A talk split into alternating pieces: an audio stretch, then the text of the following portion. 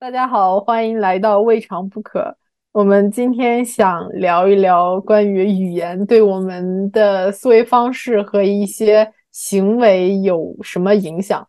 我为什么会想到这个话题呢？是因为我们最近读了一个小故事，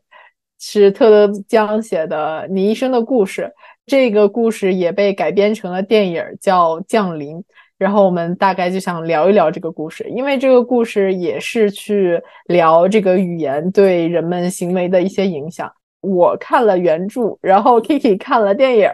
我们俩就是主打一个互补。他没有看过书，我没有看过电影。故事大概就是有一个外星人，然后这个外星人有七个手或者脚，他是完全对称的一个生物吧。他来到了地球。他们好像也没有什么目的，就直到他们走，人类都没有搞清楚他们的目的是什么。但是他们给人类带来了一个新的语言。这个里面的主角把这种生物叫做七只桶，那个肢就是肢体的肢，七只桶，因为它的躯干就像桶一样是围起来的，然后有七只手，七只手。人类的角度来看，它是一个完全对称的生物。主角就会发现。主角想要跟他们交流，然后就去学习他们的语言和文字，发现他们的语言和文字是不一样的。随着他们渐渐的深入，发现他们的叙事方式不是线性的，不是一个词儿一个词儿蹦出来的，而是在写这一句话的时候，他们已经知道了全局是什么样子的。比如说，他下笔写这个字儿的时候，它其实只是这个整体当中的一部分，这个字的变化就会影响到他。整体的句子想表达的意思，我觉得这个句子可以加引号的一个句子，对于人类来说看着就是一大坨。主人公在学习这个语言的时候，他也获得了预知未来的能力，而且他的这个未来的能力，并不是说很笼统的有一个未来的大的方向，而是他会知道很多关于未来的细节。这个短篇故事它是用的插叙的叙事方式，它。把他们研究七只桶的语言的这个过程和他女儿一生的这个故事是穿插来写的，就是这一小节写了他女儿的事儿，然后下一小节就继续说他们这个探索的故事，也就相当于他们得到了一个结论之后，最后也是他跟他女儿故事的一个结尾。然后我印象最深的是最刚开始的时候，呃，就说他女儿二十三岁还是二十五岁攀岩的时候就死了。当时她跟她老公也离婚了，然后她老公就说：“你既然可以预知未来，你知道你的女儿在这个年纪会死，那你为什么一刚开始还要生她？”这个可能是在整个故事最刚开始埋的一个作者想要探讨的点吧。我觉得，对你刚才说到他这个原著当中写的是二十五岁，他的这个女儿是因为攀岩的事故死的，在电影里他稍微做了一个改编，因为我也看了一些采访嘛。电影把这个改改编成也是女主是知道说自己的女儿未来之后未来就是很早就会死，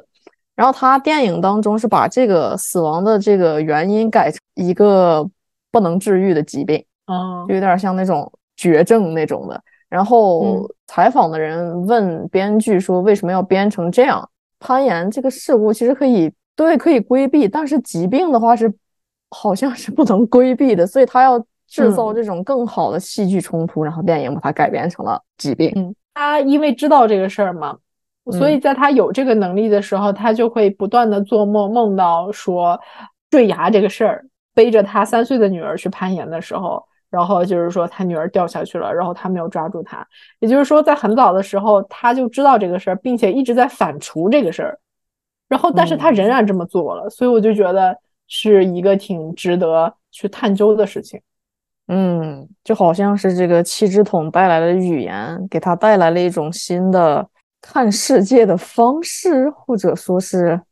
某种对自己人生的思考方式。也就是，我觉得这也是一个非常有有趣的概念，就是人其实是这样的，因为人这种生物可能最多就活一百年，是吧？他从出生。到他有意识成长为一个少年的时候，他其实就虽然他对死亡的这个意义不是很知晓，但是他知道人会死。也就是说，人类这个终身命题就是如何变得有意义，因为人终有一死。而其实这个《你一生的故事》的原著和这个《降临》这个电影，好像也是一直在探讨非常人类的一个主题，就是不管我们用的是什么语言，不管我们的思考方式是什么，其实本质上是一样的，就是从开头我们就知道我们会怎么样。嗯，就是它里面还提到了一个观点，就是所谓的自由意志，就是当你知道了所有的事情，然后你再去做选择。和你在不知道结局你做选择的时候，哪个才更自由？嗯，是的，好像在这种层面上，这个七只桶带来的这个貌似可以预知未来的语言，从我们刚才探讨这个层面一看，好像也没有给他带来什么，是不是特别新奇的看待这个世界的思考方式？或者你觉得带来了一些新的思考方式？我觉得是有带来一些思考方式的。七只桶的语言给他带来一种能力，是可以预知未来的，并且是知道未来的一些细节的。但是它里面也提到，就是说他的这个思维模式还是没有办法去突破人类的局限性的。它里面提到了一个观点，是我们的很多想法，包括一些物理、数学的一些定理，都是因果向的，就是因为你做了这个事情，所以得到了什么结果。但是他就是说，七只桶和人类思维的。方式不一样，是在于他们已经知道结果了，就是他们知道了所有的事情，然后他们再去落笔，再去执行。就是对于他们来说，语言这个东西本身，它可能就成为了一种行为。因为对于我们来说的话，语言和行为它其实是分开的。比如说，我说了这个话，我在做这个事儿，或者我做了这个事儿，然后我说这个话来总结我做的事儿。那是在七只桶的世界里，语言变成了行为的之一。嗯，就感觉是因为他知道了结果，输出了这个语言，所以他的语言对他的行为具有一种指导作用。因为我觉得某种程度上，人类的语言虽然说不能够提前预知结果，但是某种程度上是你说出了这个语言，则你已经有了那个想法。就是我们这里的话是结果不确定的，而七只桶那里的话结果是确定的。哎，我觉得这有点像那个，就是知行合一的一个概念。因为王阳明不是说一念发动处即是行，就是你这个念出去了，你其实已经算是行为的一部分了。我觉得七只桶的他的这个世界观和王阳明想要表述的这个世界观，感觉还挺契合的。嗯，是的。我看的时候，我也觉得，因为特德·江这个作家，就是写出来的东西，我感觉很东方哲学的那种。对对对，我感觉他是他想探讨一个很西方的概念，就是所谓的 destiny。我一直对这个他这个语言有种困惑，就是他貌似给这个女主带来了这个一种能力，就是预知未来的一些细节。关键就是你刚才说的这个，就是主观能动性。他知道了这些细节，那他能否规避？他也没有选择说规避，按说他知道这些细节的话，他可以选择说规避，他不去攀岩不就好了吗？嗯啊，不不去攀岩不就可以改变命运了吗？对，就是这种规避好像会给我们更多的自由，因为你已经知道了这个结果了，所以你大可以选择你想面对的事情，或者你不想面对的事情，你好像有了更多的自由。我很多时候都觉得，你预知了这个未来。你如果不去做这个事情，那你的未来不就改变了吗？那结果不就是你还是不能预知未来吗？所以我就觉得他这个语言呀，本质上他其实好像想要呈现，说是他这个语言是多么多么的高端，可以预知未来，本质上是一种宿命，给你一种宿命感，让你不能去改变。就是命运，因为我一直觉得是一个人的命运是倒回去看，你可以说它是线性的。所谓的线性人生是你后期总结出来的，你在过的时候并不认为你的人生是线线性的，或者说至少是单一线性。你可以有可以有诸多的分叉，或者说你的人生是一个树状不断的展开。但是他的这个的话，就感觉是他已经画了一个完全的圆，在这个圆之内呢，各种各样的变数，它好像。都会交织在一起，对，交织在一起，但是给你一种很确定的感觉，好像女主是，可能是这个语言有这么一种思，给她的这种思考的压力，就是我一旦去改变了这个东西，我一方面呢失掉了对这种预见的这种能力，一方面是我能不能去负这么大的责任？就相当于是以前那种科幻电影，就是我我已经预知我未来将要干一个很坏很坏的事情，我要不要现在就把自己杀死，从而世界一一片太平？这个就是我觉得是一个很其实很人类的思考方式。我本质上觉得，嗯，哎，我不知道你有没有看过《瞬息全宇宙》？嗯，它里面就提到了这种平行时空的概念。但是我觉得它和七之桶的这种世界观不一样的是，它所有东西都是平行的。它从这个点出发，然后你这个点如果做了不同的选择，你就走了不同的分叉。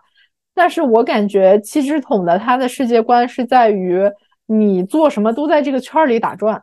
对对，就是你不会分叉出那种就是 totally different life，就是那种感觉。就是《社区全宇宙》，它里面想表达的是完全不一样的性格，然后造成的那种人生的改变。嗯，是的，哦，你这么一说，是的。因为我在看电影的时候，我第一次看的时候，我只是觉得啊，这个就是这个语言能够让你预知未来的这个感觉，它呈现的感觉很好。但是好像在我第二次看，然后我们俩要又聊起来这个事情，我又感觉这个语言可能。没有我们想象的那么美好，就是有那么一种你刚才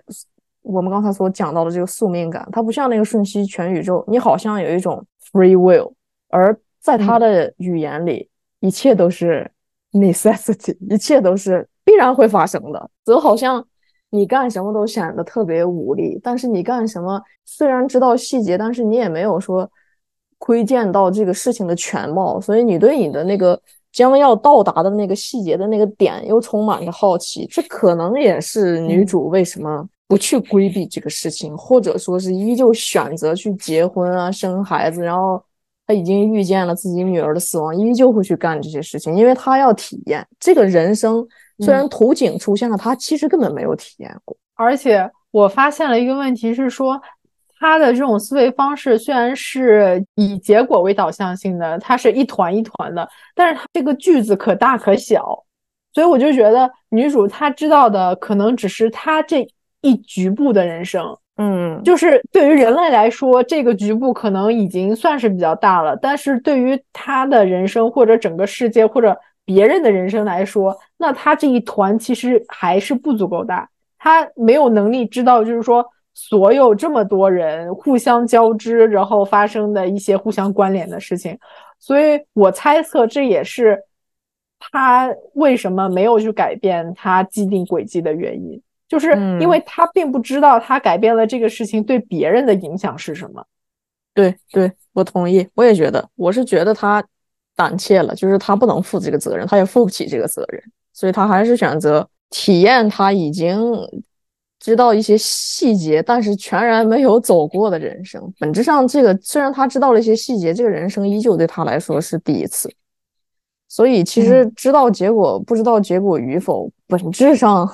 都一样。我是觉得，他这个小说最后的那个一句话是这么说的：“有时我也会被语言壁，语言壁就是呃七只桶的书面语言完全支配。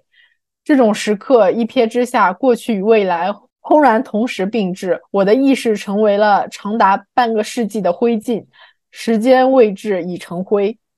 就是我觉得他提到这个，就感觉就虽然他都知道了，但是这些所有的记忆他都拥有了，但是他好像又什么都没有。然后他最后一句话是说：“我的余余生尽在其中，还有你的一生。”就是我觉得。他可能已经遇见了自己的一生，但是他并不想因为他的决定去改变别人的一生。他这个里面说的“你的一生”，其实就是他女儿的一生。他知道了他自己五十年的人生是怎么样的，但是我觉得他并没有权利去剥夺他女儿来到这个世界上体会他女儿一生的这个权利。是的，是的。所以本质上，你觉得七只桶的这个语言改变他的思考方式了吗？没有，其实我觉得本质上没有，因为它里面也提到了说，他的思维方式是受到人类的局限性的，他的这个基底还是人类的思维方式，只不过是相当于他学习到了七只桶的这个技能，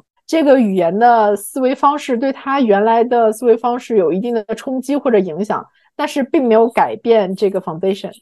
嗯，是的，我也觉得，我是觉得就是。如果说你在很小的时候你接触到的不是一个双语环境，而是你这个第二语言或者第三语言是后天习得的，过了你的这个所谓的 critical 什么 critical age，或者说你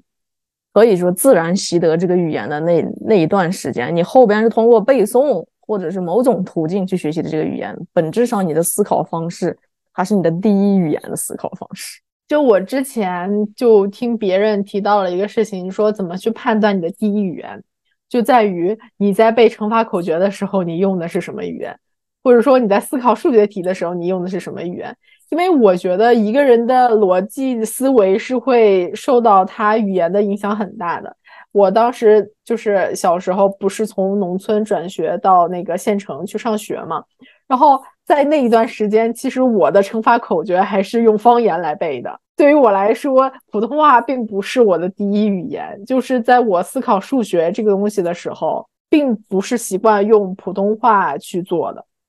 嗯，后来我也问了一些嗯有双语环境的人，他们会怎么样？就比如说，呃，在瑞典的一些混血什么的，他们有的人会说他的第一语言并不是瑞典语，而是英语。就虽然在我们看来，瑞典语和英语的差别不是很大，但其实这这两种语言的差距还是也挺大。嗯，对，因为我们以前也有聊过这个点嘛。以前在英国上学的时候，我觉得哇，他们的英语好难懂呀，就是他们说快点儿，再再加点口音，我可能就是在旁边听着相当紧张了，汗流浃背的在听，想要参与这场讨论。但是到瑞典之后，因为瑞典也是英语是第二语言，虽然他们习得的这个时间是非常早的，上学的时候也是一直有灌输，而且他们好像就是英语是可以这个流利程度非常高的一个国家，但是他们的英语。对于中国人来说，或者说对于其他国际生来说是非常容易懂的。好像他们的思维，你可以明明显感知到，这不是英式思维，这不是那么难懂。因为英语对于我们来说都是第二语言。对，我觉得第二语言的区别是在于你有一个转换的一个过程，哪怕比如说你说英语说的比较熟练了，你那个转换的过程很快。但是它其实是有的。我刚开始就是我小时候，在我没有学习文字的时候，我是说的方言嘛。在我从方言转换到普通话的这个过程中，就是很多东西，其实你大脑的第一反应是方言，然后你只是把它转成了普通话而已。嗯，是的，很多时候就是呃，就是我们在上那些 seminar 的时候，跟同学或者。同事讨论什么问题的时候，其实你都会默默的在心里去打副稿，就是说我要怎么说，我要怎么说。就是，呃，有一些情况下你也会脱口而出，但是如果让你准备的话，你肯定会在心里打副稿，然后打完了之后再把它换成英语。对，对我也是感觉，就是可能因为我们习得的时间，其他语言习得的时间晚了，肯定是会受到我们的第一个接触到的语言的影响的，而且本质上。即便是有一些东西，就像我学学一些文学，学一些后期就是文学，嗯，里面的这个术语是完全用英语学的，但是我好像在思考这个词的这个过程当中，我一直想要探究它的意思，我好像知道了它的意思，但是我在用这个词的时候，感觉就是很不自信，因为我好像感知到我没有怎么说 fully understand the meaning of this concept。嗯，所以就感觉好像是这个东西对于我来说是一个 concept，但它的这个实际意义我其实并没有抓取到。然后呢，后期又有很多人说，那你用中文去说一下，你刚才说的这句话是什么意思？那我也说不出来，我就处在一个对，因为我学的时候就用英语学的，但是呢，我又没有说有那么深的这个语言底蕴，能够全然理解，说是这个 concept 它是一步一步怎么来的，为什么当初用这个词去表示这个东西。感觉那个东西虽然我学了，我知道它是什么意思，但是好像就是中间就是隔着一层，隔着这这么一层纱，我就是缥缈感就透不过来。哎，我可以跟你说一下我的感受，就是我跟你的感受很不一样。就是呃，虽然学习经历可能也差不多，就是我学习编程的时候也是用英文学的嘛，所以很多那些词儿啊什么的，不知道它中文怎么表述。因为程序员他是一个不依赖于。不强依赖于语言的，就是自然语言的一个呃学科吧，或者一个行业，所以它那些词儿都比较简单，用英语也可以很顺畅的描述出来。但是因为编程它是一个比较新兴的行业，所以它里面有一些词汇是自创的，就是它会把一些呃毫不相关的一些英文词儿给它组装到一起，然后表达他想要去表达的那个意思。但是你想，在英文的语境下，原来就没有这个词儿，然后你还要把它强行翻译成中文，那其实对于中文的这个翻译者的水平要求就很高，尤其是呃，在程序员这个行业，就可能大家的这个文科啊或者文化底蕴啊，就都有一些欠缺，所以你去看那些翻译的那些书，真的是翻译的乱七八糟。嗯，是的。因为在我们这个语境下，你单纯的用英文去描述你想做的事情，其实还是一件比较容易的事情。但是在当这个桥梁的这个过程中，就是很难的。尤其是它，呃，除了单词以外的一些表述，它的表述方式，其实我觉得和中文语境下的那种表述方式也不太一样。而且，就像我们写论文的时候，平时其实这一段都是先有一个结论。然后下面啪啪啪开始解释，但我觉得中文语境下很多时候都是先开始铺垫，然后我前面做了什么事情，有什么原因，然后得到一些结果。它的那个结论可能更倾向于放在最后。就是我觉得英文论文它在整个文章最后肯定会有个 conclusion 嘛，但是在小的段落的组织架构上的话，它还是倾向于在开头就写结论，或者说是开头写一遍。结尾写一遍，然后中间去解释，这和我刚才说的一层纱有什么不同呢？我觉得你的那些 concept 的解释，可能是因为你对语境没有那么了解，因为它是一个本身就存在的词语，然后它本来就是你比如说有一些典故，像一些呃像中文语境的一些成语啊，或者一些东西。但是我想说的是，在编程的这个语境里，它并没有那么深刻的含义。所以你在使用它的时候，并没有说像你在使用你的那些专业概念的那些词汇那么难，但是它的难点会在翻译上会更难一些。你的语境下，如果你真的了解了这个词的这个 concept 和它的 background 的所有的东西的话，其实你是可以比较好的把它转换成你自己的母语的。但是在我接触的这个语境下，这是一个挺难的事情。但我觉得那些 concept 本身翻译成中文也是，也有你刚才说的这个问题。我觉得这些专业术语可能在英语当中也属于符号性的存在，就是你像一个普通美国人 或者普通英国人说一个什么什么词，他们也不知道啥意思。相当于这个就是一个程序员的语言，因为这是文学的语言嘛。就是说，其实普通大众也不懂。也就是普通的英文大众，他可能就是对他来说，这就是一个小石子一样的，我感觉是一样的感觉。但可能对我来说，是我又需要去在心中去默默的将我摄入了这个英文先转化成一个我懂的英文概念，然后再将这个英文概念转化成一个我想要用的中文概念。然后呢，因为我在输出文章的时候思考的方式又是以中文的方式先去，可能脑中的。思考一遍，然后我在输出的时候呢，又是受到我当时用英语学这个 concept 影响，所以我是有这么一种感觉，我不能够完全驾驭这个词汇。而你的那个感觉可能是只是翻译上它可能非常怪异，但是如果说你在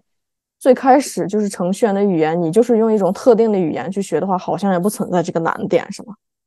嗯，也就是说，因为你一开始是拿那个英语学的，然后你说它翻译成中文，它可能就有些乱。但是对于中国的程序员，他有这个困扰，他也也会有这个困扰。因为，呃，我跟我的同事聊过这个问题，其实他们有一些词儿翻译不了，就像你说的是一个符号化的东西，就是他们也会直接说英文，只不过那个读音不太准而已。但是有的一些翻译不了的，大家也不会去强行翻它。嗯，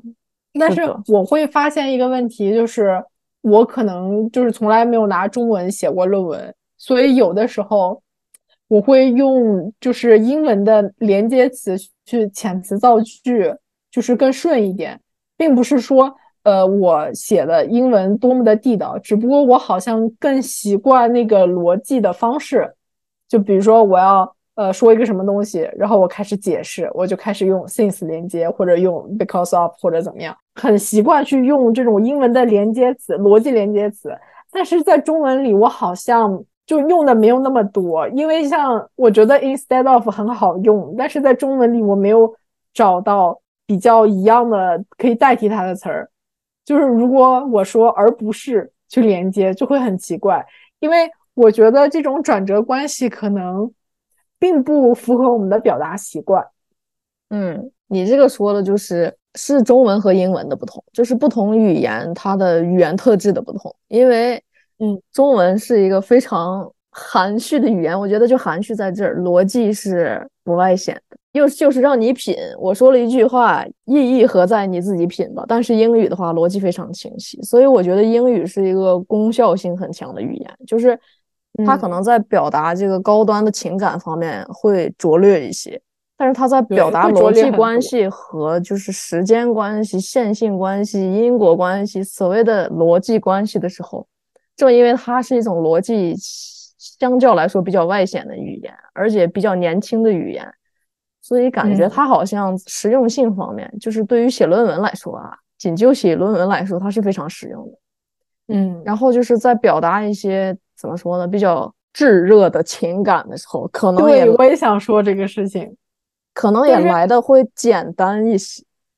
对，我觉得在英文语境下，你说那些很炽热的感情是不会让你觉得 shame 的存在。像什么 I like you，然后 I love you 这种东西，就是你可以随便说什么 Honey sweetheart 什么什么的，就是你张口就能来，然后你也不会觉得好像是一些呃很过的表达或者怎么样。但是我觉得在中文语境下，就让人很害羞说这种东西。对，因为我们的那个语言好像承载的东西并不是简单的。好比说爱这个词，一说我爱你，妈呀，这个爱和那个 love 那个词完全就是不同的重量。因为在我们这儿，“爱”本身那个词就非常的复杂。如果是繁体字的话，那太复杂了。简体字我觉得也嗯很复杂，就是好像你一说爱某个东西，承受不起感觉。但是你要说 love 某个东西，对，因为你看英文当中 love 的使用是非常的广泛的，什么什么我爱看电影，我爱啥，我爱你都可以用 love。但是中文。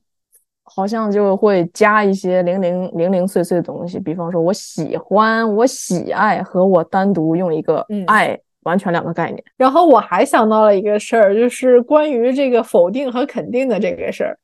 就我觉得可能国际学生比较多的一些学校，老师他会理解你的意思。比如说我有的时候会说 I don't need to do something 什么什么，他想肯定你，他就会说 No。但其实他 no 后面想表达的是，就是呃 no you don't need to do something，就是我觉得在中文语境下，你就会觉得很奇怪，就是他为什么要否定你？他明明就是重复了你的行为，重复了你刚刚说的行为。然后我就发现他的 yes 或者 no，它是针对于这个行为本身，而不是针对于你这个话本身。但是我觉得在中文语境里，你说的。对或者不对，yes or no，其实是对于你这个行为，就是你这句话，或者说对于你这个人的肯定或者否定。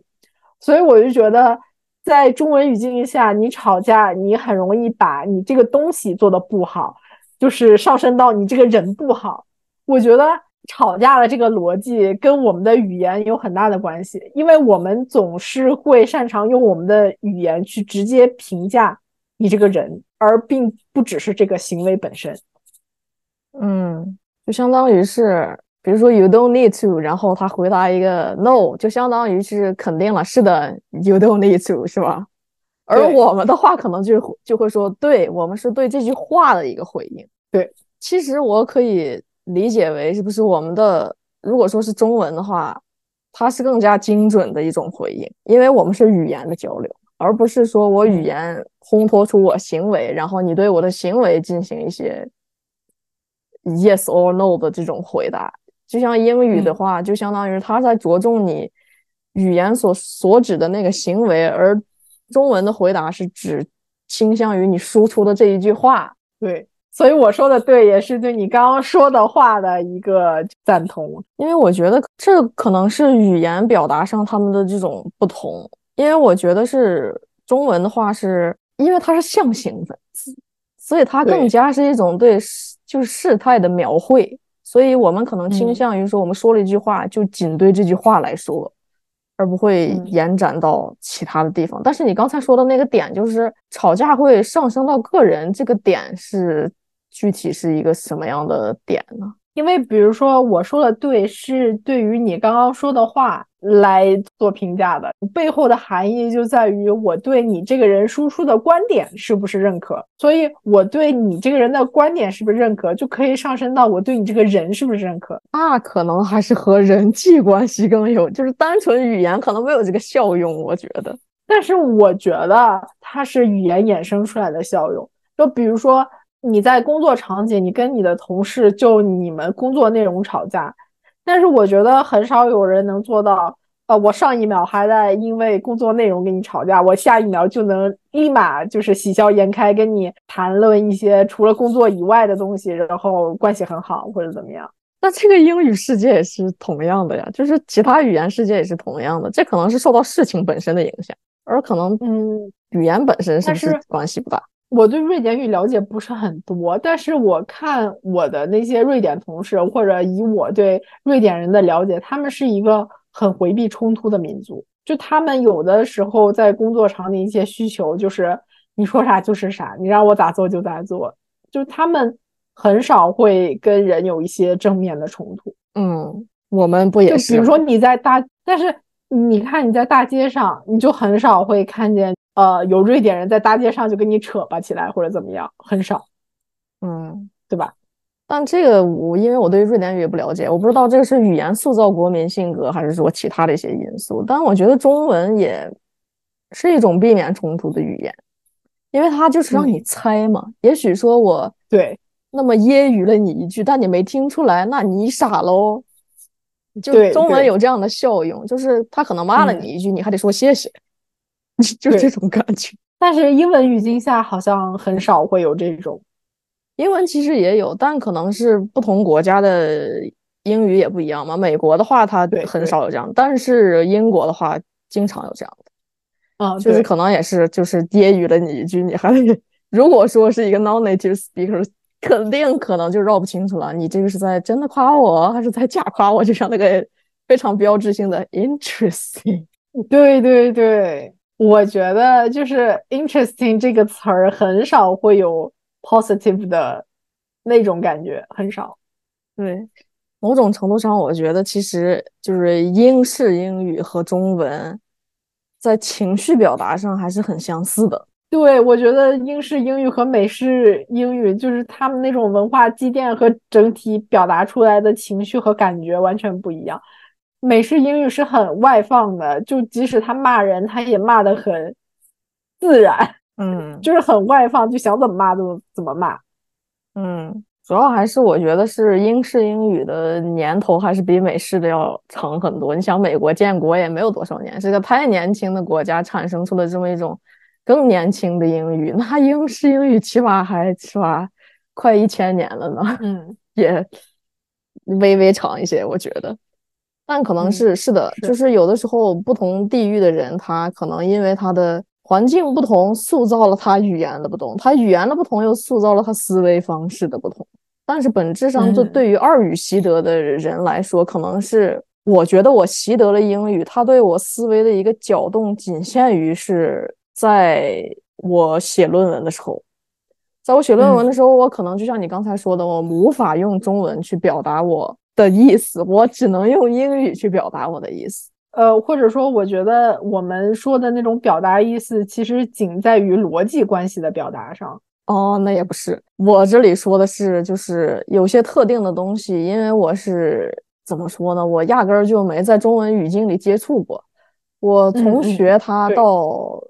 了解它的相关知识，到整个的东西都是在英语用英语完成的。则我嗯在主动输出我的观点的时候，我又用中文在思考，所以这个时候对我的思维方式产生了一些搅动，只是在表达的最嗯后一步产生了搅动。因为我在吸收这些知识的时候，我在内部转化的时候，也是将它转化成了可能百分之六十的中文吧。因为我最后在组织我自己思考的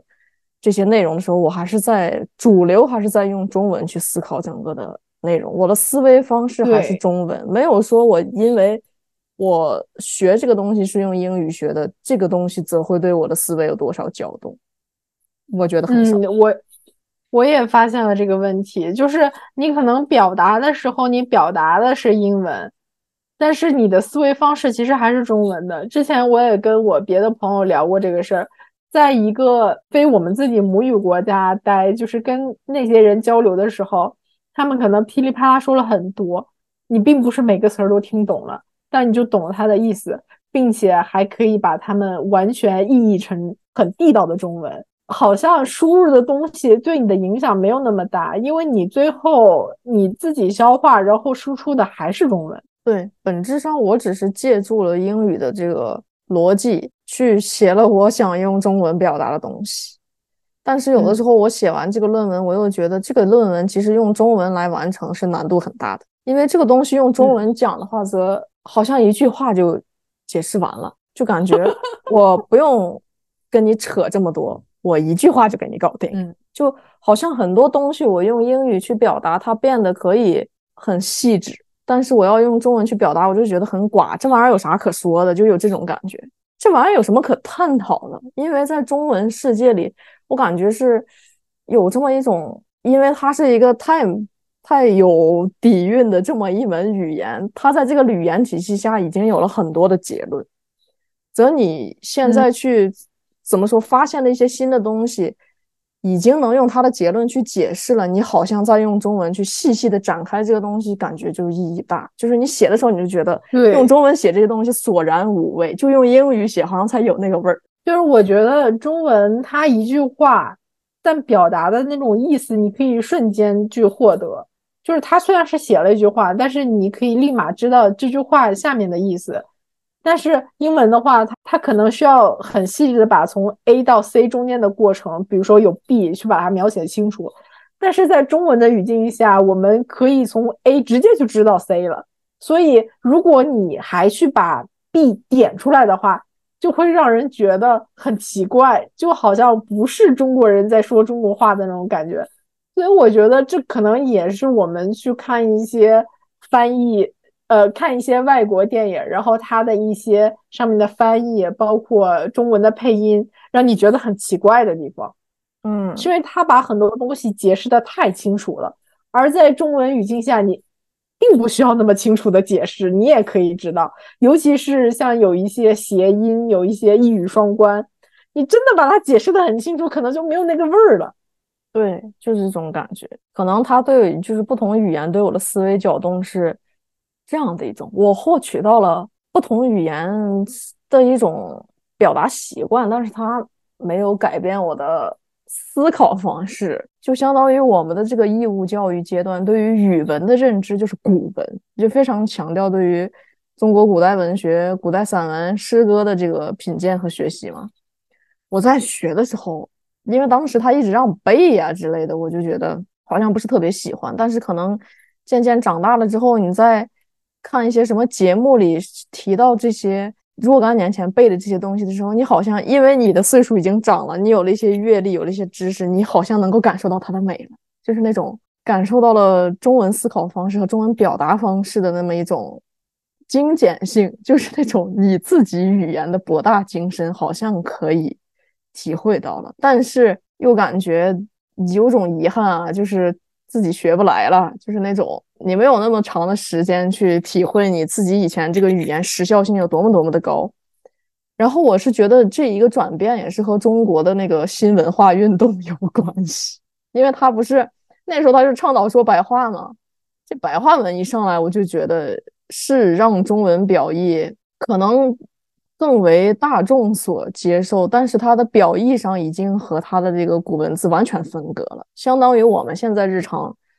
所说的这一套中文，其实是一个非常年轻的中文体系，也是受到，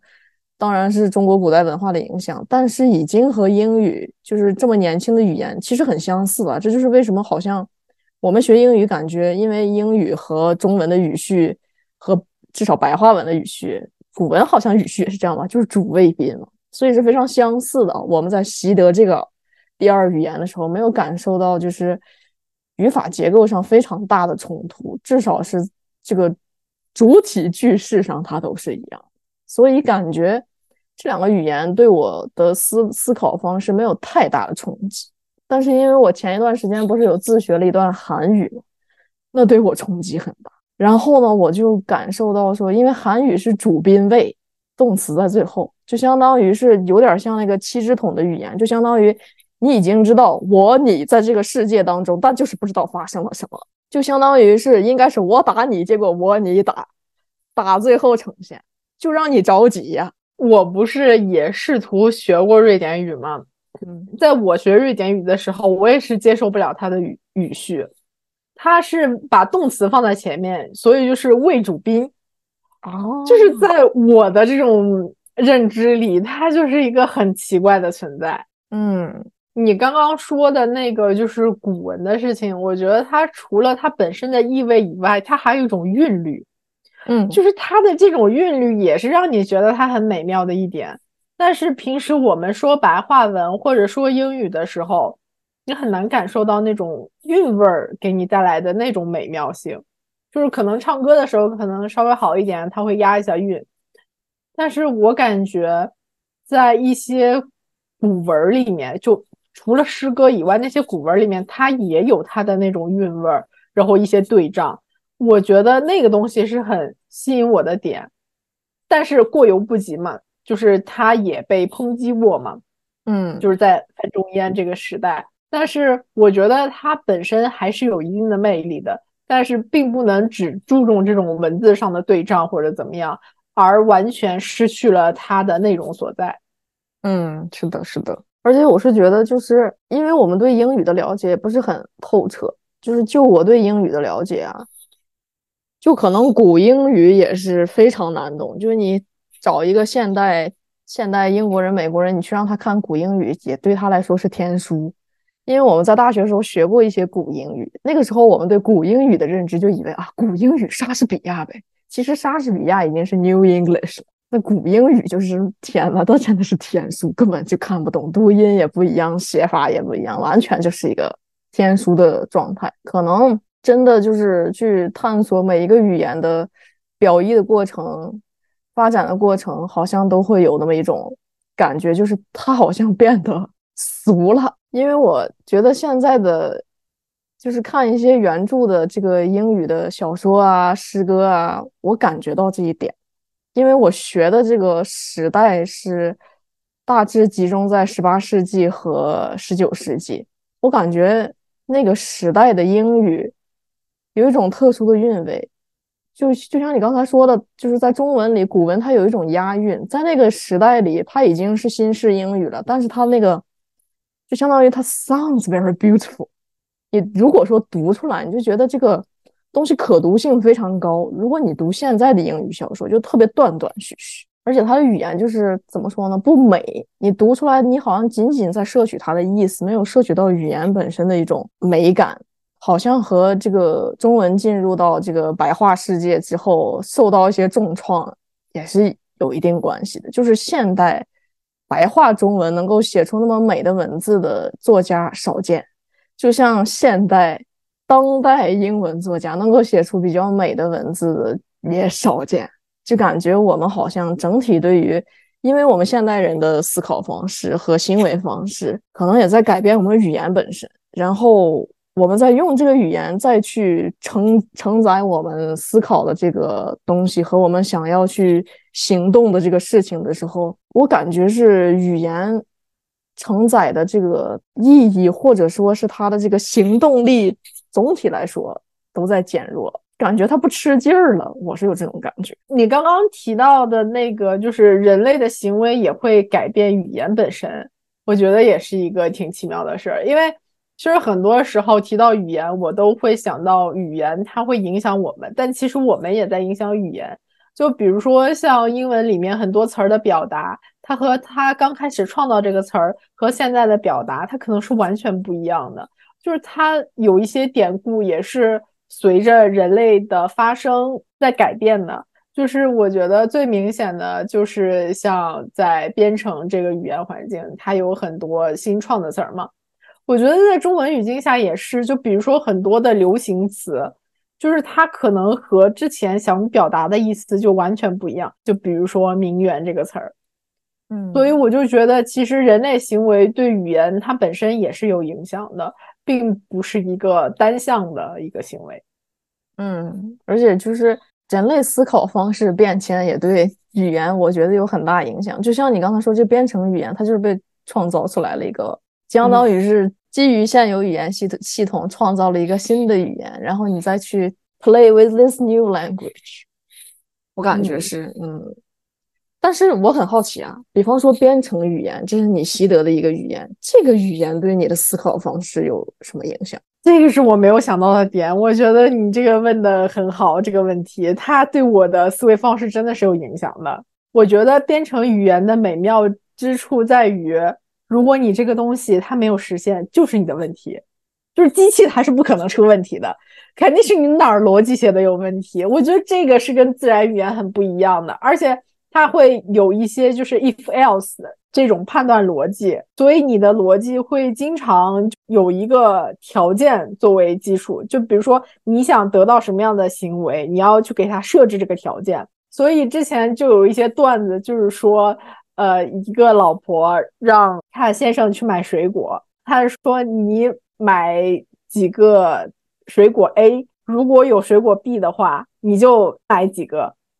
然后他就会觉得，如果有水果 B 的话，我就买几个水果 A。他会把这种条件和他的结果强关联。比如说，你有几个，你有几个水果 B，大家就会觉得你也买几个水果 B。但他会说，他就去买水果 A，就是他会把这个条件和他的行为强关联。哦。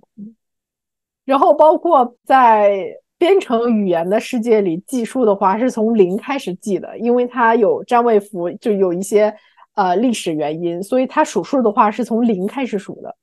嗯，就是比如说我有三个东西，我是零一二三，就是它的这个 index，index 怎么翻译？索引哦，索引，就是它的对它的索引是从零开始的。哦，然后比如说叹号是表示相反的意思。也会多多少少改变我对文字的运用习惯。哦，就是相当于你在说话的过程当中，或者是你有的时候在思考一些问题的时候，你会不会就相当于你的这个第二大脑呈现是就编程时候，你可能会有那么一种印象出现，会有吗？会有那种印象，但是我觉得编程语言对我的思维习惯的冲击或者改变没有那么大。我觉得它。编程语言是一个很直接的语言，就是你想要什么，你就去给它设置条件。它其实也跟一些呃高数比较强关联嘛，因为它有一些什么时间复杂度、空间复杂度之类的东西。但是如果是一些比较简单的程序的话，其实就是所见即所得，它只不过是把自然语言简化了一下而已，简化成就是计算机可以编译的语言。我觉得和自然语言就是差距没有那么大。就是没有外界说的那么大，只不过有一些比较复杂的逻辑会难一些。但是我觉得并不是编程语言难，而是它的算法本身难。嗯，所以其实是基于编程语言的目的，所以它需要就是设置条件，然后简单直接。但可能自然语言，因为它这个交流的目的可能不是简单的 if A then B happens，它可能会。如果 A 你会怎么想是个开放答案，它可能就它要承载更多可能性，所以它可能变得不那么，它不想让这个语言本身特别准确。尤其我觉得这个在中文世界更是如此，就有的时候你说一句话，你就是想让它句意非常的模糊。有的时候英语也有这样的句子，但是在编程世界里，它需要那个准确性，因为。机器它不是人类，它并不能了解你。比如说，if A 后面怎么怎么样，就是它必须要很明确的说，if A 就要 B，就你必须要告诉他一个明确的指令，然后让他去翻译成，就是其实最终翻译成零和一嘛，就是让计算机去执行。所以在编程世界里是容不得一点模糊的，就是你但凡有任何一点 vague 的地方。他就会报错，就他很直接，他就会报错，我就跑不了了，我就飘红。OK OK，所以这个东西对于你这个自然语言的输出没有太大影响。其实本质上就是你其实是有所分割。太大影响。OK，嗯，我我是有所分割的，但是我并不知道别人。就可能我接触这个语言的时间没有那么长，所以它对我思维的影响还没有那么大。但是我不能保证，就是说我使用它的时间变长了之后会不会？嗯，是的，因为不是大大家都有个刻板印象，我就说程序员一定是穿着条纹衫，然后思考方式不是就是线性思考。可能我觉得。就是时常用这种语言会，如果说长时间的使用这个语言，可能会让他的思维模式变得很简单。但他如果重新回到自然语言的世界，他可能也很快就掉回去了，因为他必然是他他又不是机器，他是一个自然人，所以很容易被就是自然语言再给拽回去。我觉得编程语言的简单是在于它没有那么多的未知性，比如说它从 A 是怎么具体到 D 中间经历了什么。就是计算机都跑了哪些代码？其实它是复杂的，但它这种复杂又和人类世界的复杂，它是不是一种类型的复杂？嗯，我觉得编程世界是它即使再复杂，你都能找到一条可以解决的方案，你就让它这么跑就行了。但是我觉得在真实的人类世界里面，很多事情都可丁可卯，这样也可以做，那样也可以做，嗯，就是没有那么。直接或者明确的一个定义，就是我想实现什么样的目标。就很多时候，你目标 A 确实是实现不了了，但是你达成了目标 B，但好像也未尝不可，就是那种感觉。是的，所以我就想，嗯，我们俩再探探讨一下这个语言的目的。就单就我们个人的理解来说啊，我们不说语言，也可以谈谈语言，就是。最开始起源的一个目的，因为我那个老早以前看过一个电影嘛，就是《二零零一太空漫游》，它里面有个经典的画面，一堆猴子，然后在那里呜啦哇啦、呜啦哇啦一直在叫，然后咔嚓，天上下来一个什么东西，反正就是把他们照了一下，然后就相当于他们受到了 enlightenment，有到启蒙，然后就开始可以使用工具，然后可以渐渐的这个吼叫可能变得不是那么一种生物性的存在，而是一种交流了。就感觉那一刻，他好像刻画了说，人类语言的目的一开始是有很强的目的性，就是我嗷一嗓子，则是我饿了；我嗷嗷两嗓子，可能就是我们要去干什么了。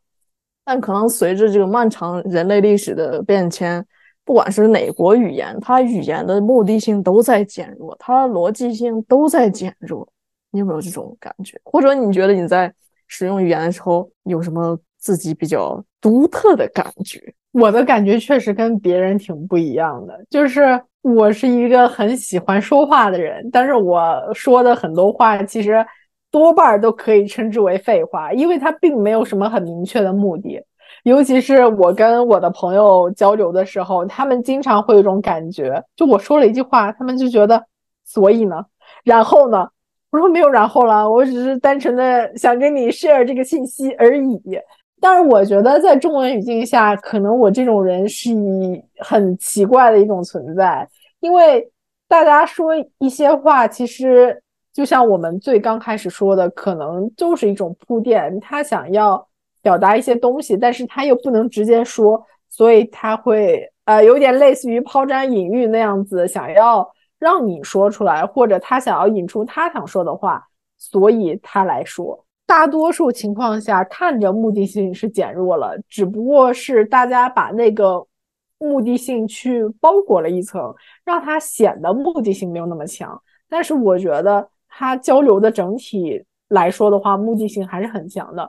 但是我个人的感受是，我说话的目的性没有那么强，我可能有的时候就仅仅是为了说这句话而说这句话，而且我平时说话的话是。一个跳脱性极强的人，就我自己大脑里会有一些勾连，但是我不会把这些联系说出来，我就会直接跳一个话题，所以大家都会觉得很莫名其妙。所以我觉得每个人说话的习惯应该都挺不一样的，至少我觉得，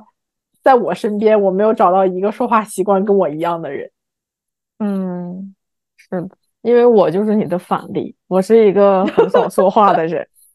我平时一说话，目的性就极强。就是美妙的语言应该是简单直接的语言。你要干啥？告诉我，没事儿闭嘴，就是这种。因为我觉得，就是语言的存在，可能除了说表这个表达你的情感，从而让我去琢磨出一种意味之外，其他就是在传递指令、传递目的、传递情感，或者说是一种，啊，怎么说呢？一种意志力。这种意志力就是我说了这个话，则有种那种。一言既出，驷马难追，我就要干的感觉了。一直我是觉得我对语言的理解是这样的，所以我说话的时候可能也基本上是这样的，就是我说话的时候可能会目的性很强，而且我特别反感 small talk，所以我在国外就是我就觉得这些人好无聊呀，来这儿 talk talk talk 有啥用啊？啥用都没有。既不能加深对于对方的了解，又不能对一些事情发表自己的看法，又不能传递情感，就是在那儿怎么说呢？我也不明白。对我也不明白他们这个说话的有什么用。就是我一直在这里，在我这里，我都觉得你说话则必须有用，你没用你就 别说话。你有没有觉得沟通是一个很能加深人和人之间误解的一个事情？表面上来看，沟通应该是可以解决问题的。但是每个人说话的出发点不一样，所以我们很多时候大多数沟通其实反而会加深了我们之间的误解和分歧。对的，就别说不同语言了，一种语言里也是，因为我们的对，就我们一直刚才在说的都是大的某个语言对我们思考方式或思维方式的影响，其实是我感觉是我们说话的不同方式展现了你的思考和思维模式，就每一个人都不同，本质上。嗯嗯，其实我觉得在工作场景也是，就是你跟你的同事沟通，你们看起来好像在说一件事，但好像又不是在说一件事情。其实我觉得我们工作流程当中有一个挺好的事情，就是会做技术反讲，这个是我在之前没有接触到的一个事情，因为很多时候都是产品经理或者呃一些人单向的向你输出，告诉你你应该做什么。但是好像没有一个环节去让一个开发去确认一下他的理解是不是正确，所以我们的技术反讲就是要让技术去讲他的技术方案，去告诉产品经理或者告诉测试、告诉 UI 说这个我们想做的东西是不是你想让我们做的东西，我们理解的是不是正确。所以我就觉得，可能只有你复述出来。你理解的那个意思，别人才真的知道你有没有理解。但是如果你要去复述的话，又会让你们之间沟通的效率去降低。对，本来沟通是一个提升效率的事情，但是当你去复述它，去确认别人的意思的时候，又反而会让你们的效率降低。那可能只是浪费时间，因为效率好像没有被降低，因为你 confirm 了一下，你起码已经确认了，就是我这理解没有错。如果从这个角度看的话，其实效率还挺高的。但可能就是你说的这个点是，我们在工作场场景下，或者是某些特定场景下，因为我们思维方式、思考方式，或者是所处的这个角度不同，所以造成我们可能不太确定你到底讲的什么意思。因为某种程度上，可能很大程度上你是听懂了，但是你不确定你听没听懂，你得 check 一下。还有一种情况就是，好比说我作为一个教师。我比较困惑的一个点是，我在传授知识的时候，传达指令是否清晰？因为一个对于一个比较新的老师都有这样的困惑，就是我已经讲了这个知识，而且我自认为我讲的很清楚，为什么学生一脸疑惑？因为就是，嗯，你用的这一套语言不是怎么说呢？一些老师老师该用的语言，你用的是所谓的自然人的语言，而讲这套东西应该用的是。嗯，这些学生所熟悉的那一套语言系统，就是老师的语言系统。但是，嗯，对于怎么说呢？这就是为什么老师可能在中国这里就他非常强调说，你老师要上师范的，你是科班出身的，你可能是会有会给学生更好的感觉。那个感觉来源于他在学习那门语言，就是如何传达他知识的那门语言。就像板书也是一种语言。你怎么样去摆放自己也是一种语言，你习得了这个教师的语言。如果你对这个知识有不同的理解，但是你用这个语言去展现，学生可能会更好的吸收，而且是你的指令特别清晰。因为我发现有的时候我下达一些指令，你就看到学生在那儿没动静，然后我就说你们在干什么？为什么不怎么怎么样？我这才意识到我的指令不清晰。但是就是在很多的场景下，我都有这种感觉，就是我们之所以交流不畅，就是因为这个不清晰的存在。你的语言系统，你的思考系统不是一套系统。对我很赞同你说的这个，就是这一整个事情。但是我又有一些不一样的观点。我的观点是，我觉得一个在某个行业或者某个领域真正厉害的人，是在于他用自然语言去给一些没有行业背景的人讲懂了这个事情。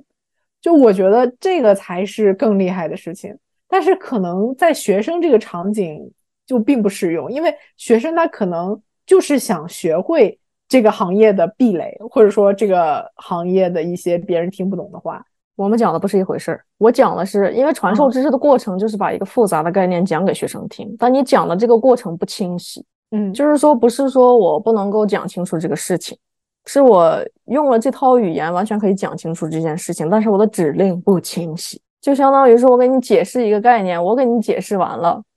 嗯，我用自然人的语言解释完了，是因为我们都知道自然人的语言体系。但是我给你讲这套东西的时候，是因为我不能用自然人的语言，因为这个我给你传授的东西就不应该用自然人的语言去理解，所以，嗯，有一些指令会不清晰，而不是说我传递的这个知识我不能够很好的传递，而是说指令语言的一些细节我不能够很好的。掌握，也就是说，我的这个职业语言我没有掌握，而不是说我无法很很清晰的给你解释这个知识。我可以很清晰的解释，我解释完了之后，我说你练习一下，但是没有人动，就是这个点。嗯，但是我为什么会提出我这个观点，是因为在我们这个行业，就在互联网行业，就有很多黑话，就是那些黑话，就是有点为了提升行业壁垒而生造的一些黑话。就是好像可以把外行隔绝在这个行业之外，但是其实它这个词语本身代表的含义都是极其简单的东西，嗯，所以我会对这些故弄玄虚的语言或者词汇很反感。对，就是这个感觉。也就是说，我哎，我们其实说的又是又有点相似的，就是作为一个自然人去教一些东西。他就是无法做到很好的传递，就打破壁垒的这一句这一个部分，他没有被很好的教授如何去打破壁垒。也就是说，他自己搞清楚了这个壁垒所在。如果他和一个和他岁数相仿的人用自然人语言都能解释清楚，但是他可能跟一个和他年龄差距巨大的人，他就讲不清楚了。他需要清晰的指令，让这些比他年纪小的人听懂他在说啥。这是一个可能教师行业特别不同于其他领域的。这么一个点吧，又有年龄差距，然后又有知识壁垒差距，而不是单纯的说，我作为一个不是程序员的人听不懂程序员里的黑话，如果你给我解释一下，我则听懂的这么一个过程，可能更复杂一些。对，你的这个工作场景确实跟很多其他人不一样，比如说像像你的这个行业，算是去接触客户的，就是对外的一个行业。我觉得所有对内的，就比如说像我这种，就只跟自己的同事打交道来说，你接触的人，你们背景差距没有那么大，只不过是因为你们的技能背景不一样，但是你们沟通起来可能差距没有那么大，因为你们的年龄或者说你们的很多背景来说是比较趋同的，就是如果你是对内的岗位的话。但如果你是对外，你是对客户，就不管是像你这种比较小的年纪比较小的客户，还是那种年纪很大，比如说像什么银行柜员，他要接触各种各样的人，就他的语言体系和那种对内的职业的语言体系好像挺不一样的。嗯，就他好像不单单是一个内外的关系，是又内和外，又是不同场景。就好像多了一重考验，而不是说我给你讲一个科学道理，我用自然人的语言给你解释了这个科学道理，而是你还得我给你解释了科学道理，然后你连自然人的语言都没有习得的很好的状态下，我怎么给你解释这个科学道理？有点这种意味。嗯，对，对，还有就是我们刚才讲到的一点，就是这个所谓的翻译，倒不是说不同语言之间的翻译，而是说表意之间的翻译。就是有的时候我们说的是同一个意思，但是我们说的不是用一个词，或者说不是用一个概念去呈现了这同一个意思，就会有问题，很多的麻烦。我也是觉得这个可能是人和人之间交流很经常出现的问题。对，我觉得尤其是在情侣之间吵架，就是大家很多时候会因为一个词汇的定义不一样而产生分歧，从而展开很激烈的争吵。然后我觉得，当这种时刻，你就会觉得语言好像是一个很力不从心、很无力的存在。你们的很多观点或者想法明明是一样的，但是你们又很难在语言上达成一致。嗯，这可能是什么沟通的艺术了，是吧？就是好像很多情况下，我们不能够很好的解释自己。嗯，因为有的人他特别擅长沟通，或者特别特别擅长去。避免一些矛盾，是因为他能够很清楚的解释自己的意思，就是感觉他有那种能力，他就是表达清晰。因为语言就是功效性差了嘛，就表意性不是单纯那么简单，就是吃喝走玩这么简单的这些东西了。承载太多情感之后，我说了这么一句话，我扭扭捏捏的说，和我很直接的说，用一个字表意又不一样了，就感觉。所以我就觉得，其实我有的时候不太相信语言，我就觉得语言它是有一个矫饰的作用的，它很善于伪装自己真实的意图。所以很多时候，我可能并不太喜欢听别人说一些话，是因为我知道他说的那些话可能并不是他想要表达的真正意图，他只是想让我觉得他是那样的人，他在表演他自己。但是我觉得语言相对于行为来说，又是一个很好的表演自己、伪装自己的工具。嗯，因为你行为你是需要付出很多的，但是语言的话，你可能在并没有付出那么多的前提条件下，还能让别人变得很开心。所以这种很狡黠的掩饰自己、伪装自己，从而达到一些很虚伪的目的的。这么一个行为的话，就让我觉得很反感。嗯，是的，因为我当时在大学学这个语言学的时候，他们不是就有一个 social linguistics 社会语言学，里面就讲特别细，就会让你分析这个自然自然人说话的这个语言文本，但是是英语的，然后就会有不同的理论，然后有不同的东西说，如果他这样说话，则他其实的内在含义是什么？语言学家都有对自然人说话有理解到这个层面。然后有不同的理论出现，我那个时候就觉得是的，但这个东西只存在在学术世界上，就是学学术世界内，大家对这个很有热情，但可能就是自然人在交流的时候，你是会感受到的，就像你刚才说的那个点，你一个支吾，或者是你一个不确定，你一个换词，一个思考，其实已经和你交流的这个人如果非常敏感，他已经意会了，就你不用说了。你没有在跟他说话，你跟别人说话的时候，他听那么一耳朵，他其实就已经能知道你是一个什么样的想法，你的思考模式，你的做人的准则，他都能够从你和其他人交流的过程当中窥见一二。然后呢，在这个人跟你交流的时候，你只是在 confirm 他是一个什么样的人。因为我很多时候是这样的，我看人是通过，有的时候通过他们。做事怎么样？有的时候是通过他们表达自己的方式和其他人说话的方式，就整体来说待人接物、说话的方式，看出他们是如何思考的，如何摆放自己的。然后我再思考如何去和他周旋，如何去在他面前摆放我自己。就我没有你观察的那么细致，因为我是一个很喜欢输出一些没有用的东西的人。所以我可能大多数场合没有像你一样，就是一直都在暗中观察，但是我会有我自己的一套方式去看待这个人。就是当我在跟这个人交手或者接触过几次之后，我会给这个人下一个定论，在我不会轻易去下这个定论，但是在我下了这个定论之后，你知道了我的定论，你并且还来向我解释的话，我是一句话都不听的，因为我是一个很。不喜欢听别人解释的人，负面来说就是一个很固执的人，但是我觉得正向来说，这是我保护自己的一种方式。就我一旦下了决定，你再说什么东西都无力回天。嗯，因为我我觉得我在语言这个上面就是吃过亏，我知道一个人可以把他自己做的多么肮脏的事情，就是伪装或者美化成多好的事情。在我看到了那一整个过程之后，我对语言这个东西信任度就降低了很多。嗯，尤其是很多时候，就是大家在感情好的时候说的话都特别的好听或者怎么样，但是。一旦感情破裂或者发生了一些事之后，其实你会发现那些语言是再缥缈、再不确定、再没有任何用处的东西了。对我一直觉得，一个人可能在陌生的环境当中不应该多说话，是因为就像你刚才说的，语言真的暴露你，言多必失。倒不是说你会说错话，本质上你说对话或者是说错话都暴露你是什么样的人。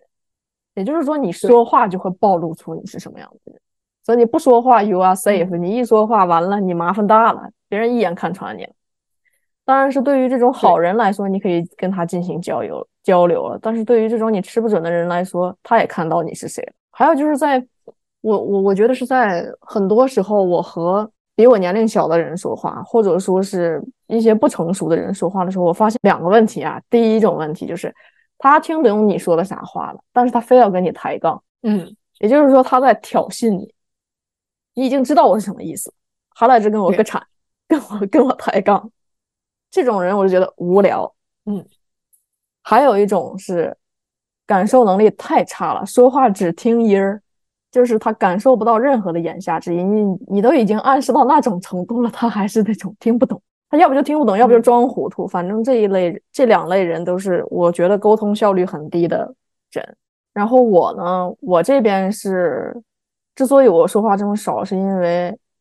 我不是这样的人，我不是一个抬杠的人，我也不是一个说话只听音儿的人。也就是说，你在你的语言当中表露了任何低落的情绪、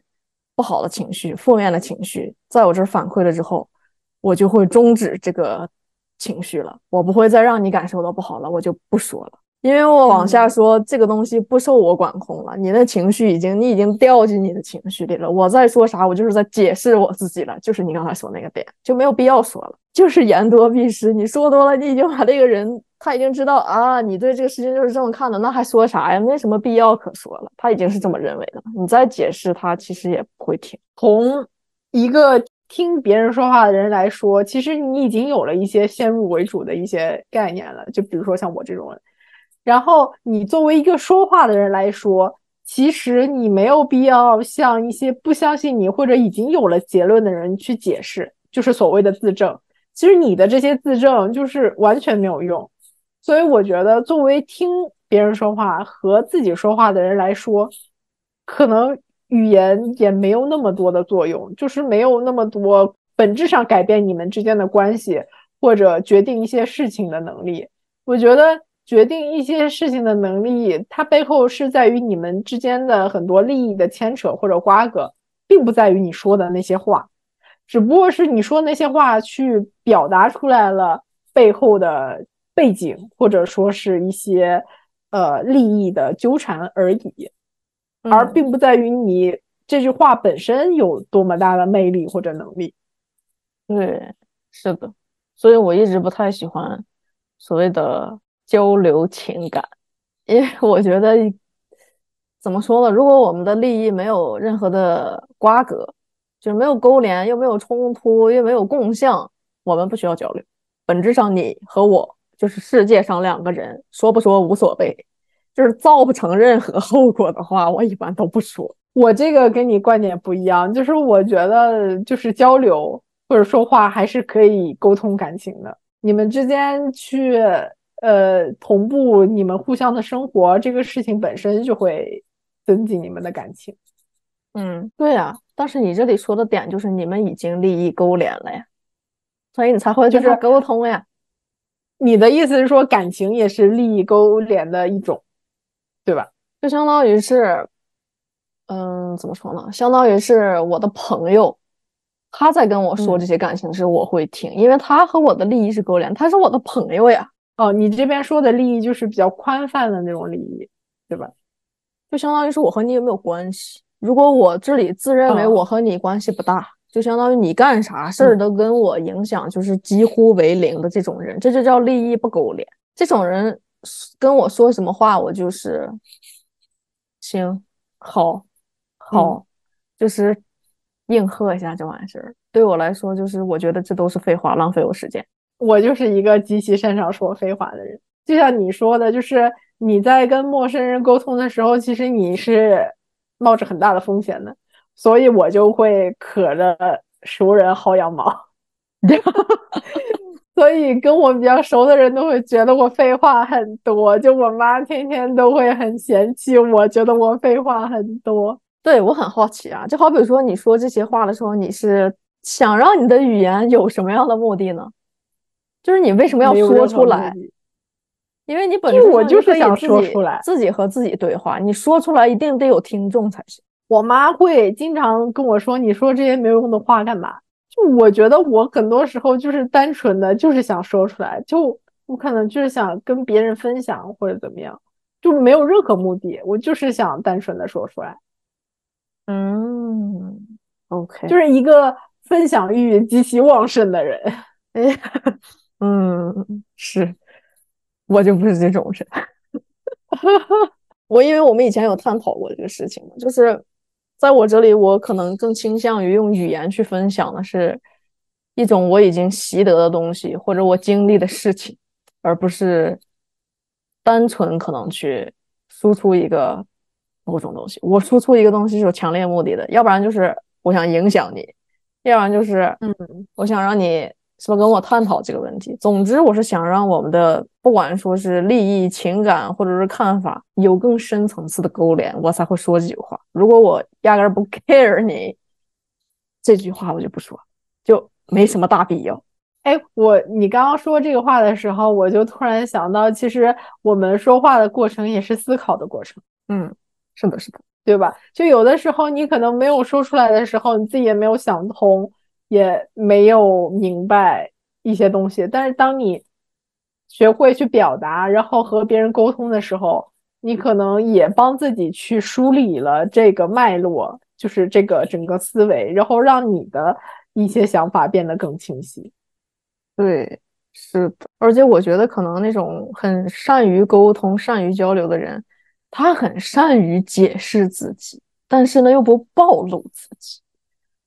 我感觉，我感觉这样的人是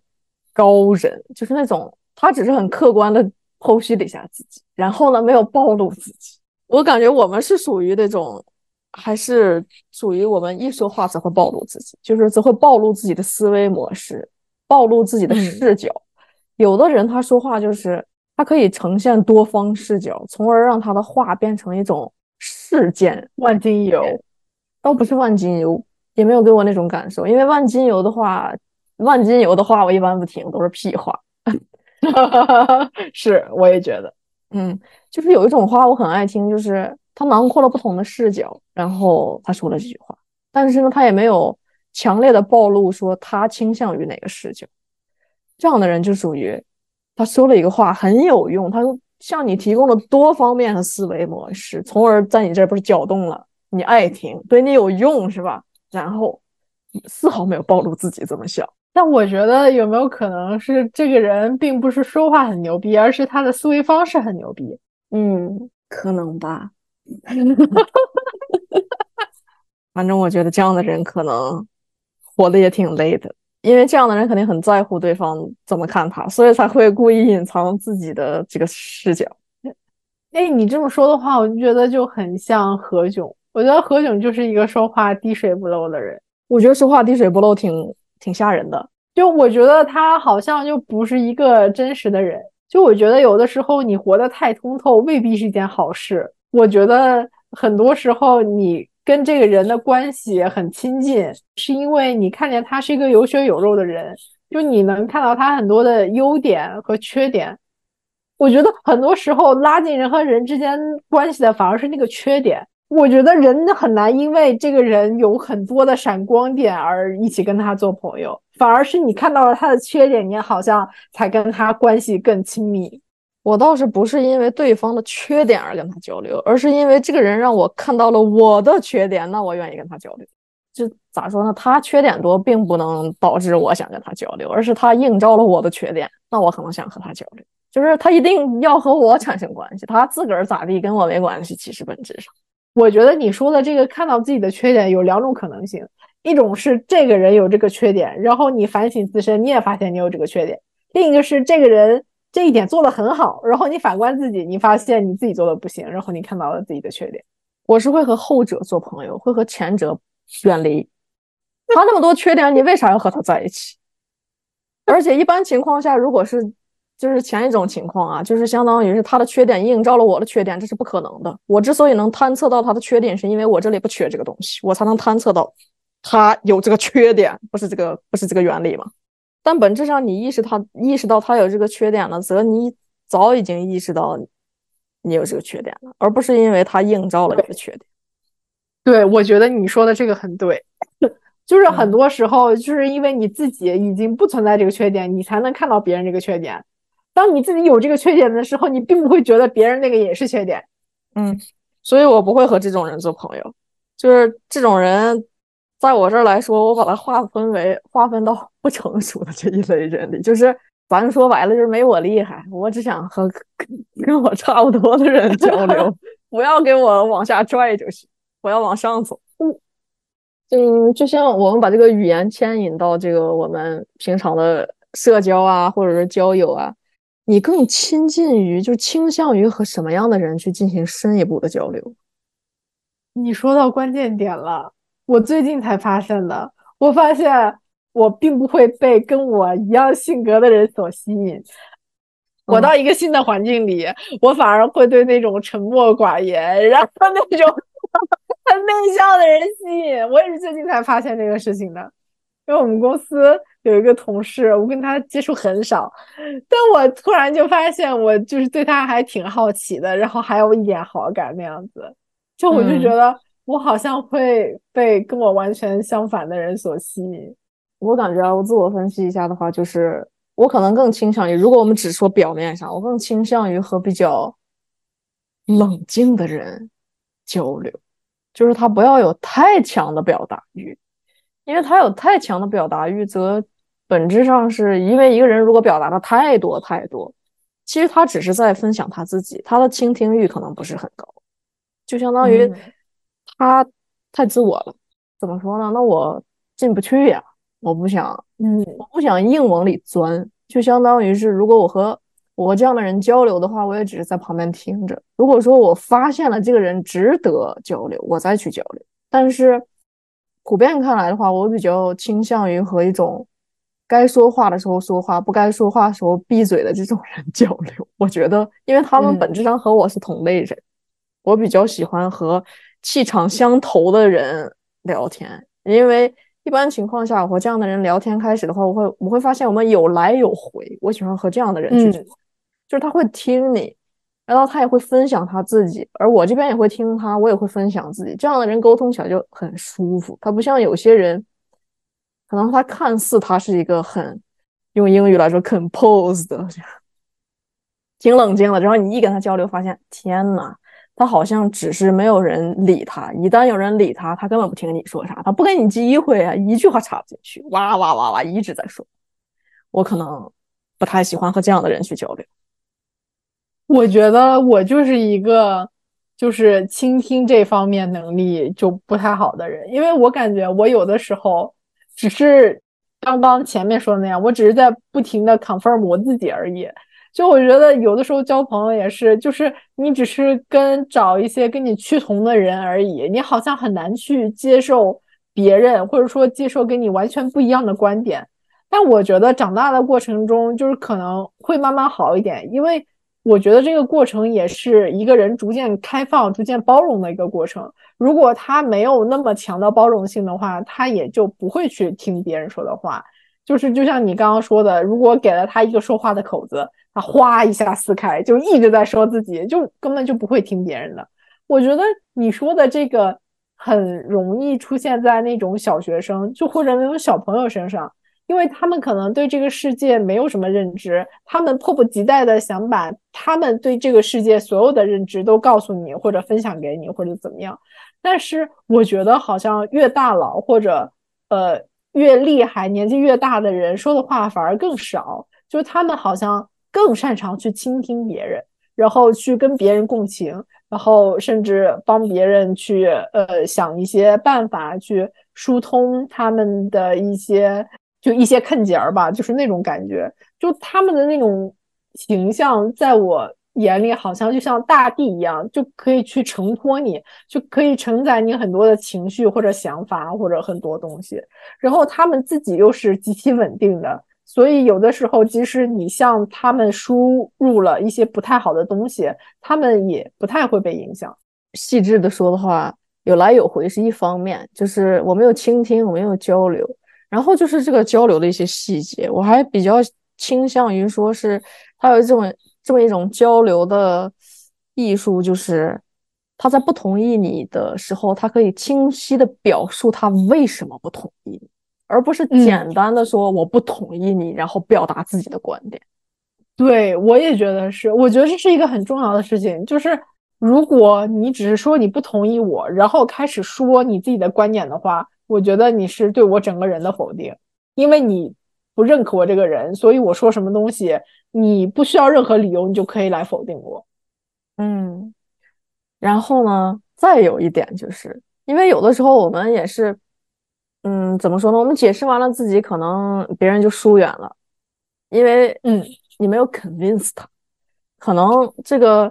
更好的一种交流是，他展现了他的原因，提供了他的视角，但是他把这个东西变得怎么说呢？不是一种嗯角度的冲突，只是角度的不同。就是这真的是一种语言，就是交流的艺术。我目前我感觉比较欠缺这种。这种能力就是我可能会解释自己，但是我可能解释的比较简单，就是我解释清楚自己的视角了，但是我没有去很好的阐释说我们的视角其实不相左，只是不同而已。就是你每每解释自己的时候，有可能是在反驳对方。嗯嗯，我我明白你的意思，但是我觉得这完全看接收者他是怎么想的。就是以前我会觉得如果。别人的观点跟我不一样，他就是在反驳我。但是我现在会觉得，如果他跟我的观点不一样，或者说是他说了什么，我去解释我的观点，我跟他的观点不一样，只是我们的观点不一样而已，就只是每个人的生活方式或者思维方式不一样而已，不代表他们一定有高下之分，一定是互斥的或者怎么样。我觉得这跟接收者有关系。就是可能并不是表达者需要去强调，就是说我没有反驳你，就是我对你没有敌意，我是这么认为的。嗯，倒是倒是肯定，你要是强调的话，其实则则暗示你在反驳。你越强调，别人越觉得你在反驳。对，就就像就是说我对事不对人啊，那你肯定是在对人不对事，对吧？所以我就觉得解释它可能反而会起到相反的作用，所以只能是接收者自己去品。嗯嗯，就看接收者。我有的时候是觉得，就是经常我感觉语言冲突很大的是那种经历特别不同，或者说是年龄差距特别大。对我，我觉得就是语言的贫乏还在于有的东西并不是语言的问题，是因为你们的背景还有很多想法差距太大了，以至于你们无法沟通或者沟通无效。我觉得在沟通无效的前提条件下，还要强行去沟通，只是浪费时间，没有任何意义。嗯，是的，因为那个口音也是语言的很大一个方面嘛，就相当于你说话有口音，你可能说出来的话再有用，人家也觉得这人没文化，就就那种感觉。对，尤其是听见一些南方就是很难的那种，就像什么广东什么，像他们。可能他们已经很努力了，但是他们说的话就口音还是挺重的，就是就无形当中会给你一种他可能不太行，或者你并不想听他的观点的那种感觉。其实我觉得有一点傲慢，但是又无法控制。对对对，因为就是我大学的时候有有两个老师，就那个教古英语的，他是有点口音。因为我们都不是母语者嘛，一旦你有口音了，我们那个时候英语也就是三三脚猫功夫，就是一知半解。他又讲的是那么难的东西，我们听他就觉得特别费劲。所以很大程度上是你说话的方式与你说话的内容有很大关系。就是你说话的方式，如果说是不行的话，你内容再好，别人不接收啊。我觉得很多人说英语也是，就是如果他。也不是说是 native speaker，但是他说话的那种语音语调，你听着特别的优美，特别舒服，你就会多听两句。但是如果一个人他说英语口音很重，他的内容哪怕再好，其实你都不想听，你觉得你的耳朵被强奸了。对，而且这个这个事情是我们当时几个学生和另一个老师讲过，然后另一个老师就说啊。他这个老师这个口音，可能以后去学术会议，就是他的听众就不会多，因为即便是所有的都是 native speaker，大家听到一个有口音的也是这样的感觉，就觉得你没有接受过良好的教育，就相当于方言则被认为是没文化的代表，这也是我们的一种严重的对于语言的社会偏见，相当于你如果说汉语，你说的不是普通话，好像你就次一等。或者你说英语，你说的不是标准的英语，你说的什么这儿的口音那儿的口音，你就是乡巴佬，就那种感觉。其实到最后，我们就会发现，交流不光是一个输出的过程，也是一个输入的过程。就很多时候，我们就会看到你说出来了什么话，或者这个人语言的表达是多么的周到。然后多么的牛逼，好像很少人会去在乎倾听的这个技能。但是我们会发现，在你一生的故事里面，这个女主角她之所以会习得这个七只桶的语言，而在于她是那个学会倾听的人，她有倾听的这项技能。所以我觉得，在我们输出的过程中，也要去在意一下输入这个事情。当别人的情绪啊，或者想法、观点呀，在说出来那一刻，还是要把耳朵竖起来，好好的去倾听，或者说是接收吧。我觉得一个人能输出的东西，就在于他所有接收的东西的总和。所以，如果不想让自己露怯，想让自己输出更好的东西的话，我们就要多听一听一些。比较牛逼的人的高见，那我们今天的节目就到这里吧。然后最后到了我们旅行的推荐环节，K K，你有什么想推荐的吗？因为我们这次这期讲的是语言嘛，语言呀、文字之类相关的，我推荐一个也是短篇故事。这篇故事本质上是另外一个，就是华裔科科幻作家。在特德受到特德江这篇短篇的启发之后写的一篇短短篇，他是写的是一个，就是因为是科幻的短篇嘛，他写的是不同的国度，就是外星啊，不是人类社会，是如何制造自己书籍的这么一个历史。他写的好像是一个 nonfiction 的样子，但他其实是一个 science fiction。我觉得读起来是非常开阔眼界的，就是。开阔人类对于语言认知的那种理解的这个短篇故事叫《The Bookmaking Habits of Select Species》，然后作者是 Ken Liu，他就是那个《三体》的英文翻译者。我觉得这篇写的相当不错，强推。之前听你说过，但是这个名字好长呀。没事儿，写在写在 show notes 里，然后。我想推荐的是杨千嬅的一首歌，叫《可惜我是水瓶座》。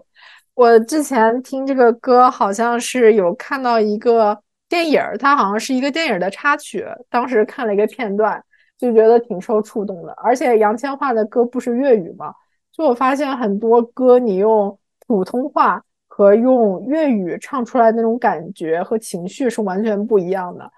而且，尤其是像我们在国外，其实很多外国人对中文的理解也会把就是这个 Cantonese 把它融合在里面。所以当你跟别人说，呃，你会中文的时候，他们会问你你是会粤语还是会说普通话，他们会把这两个东西分开。其实我觉得他们是一种同宗同源的东西，虽然我们对这个东西接触的比较少，但我有的时候还是挺好奇的。对，因为你刚才提到这个粤语和普通话嘛，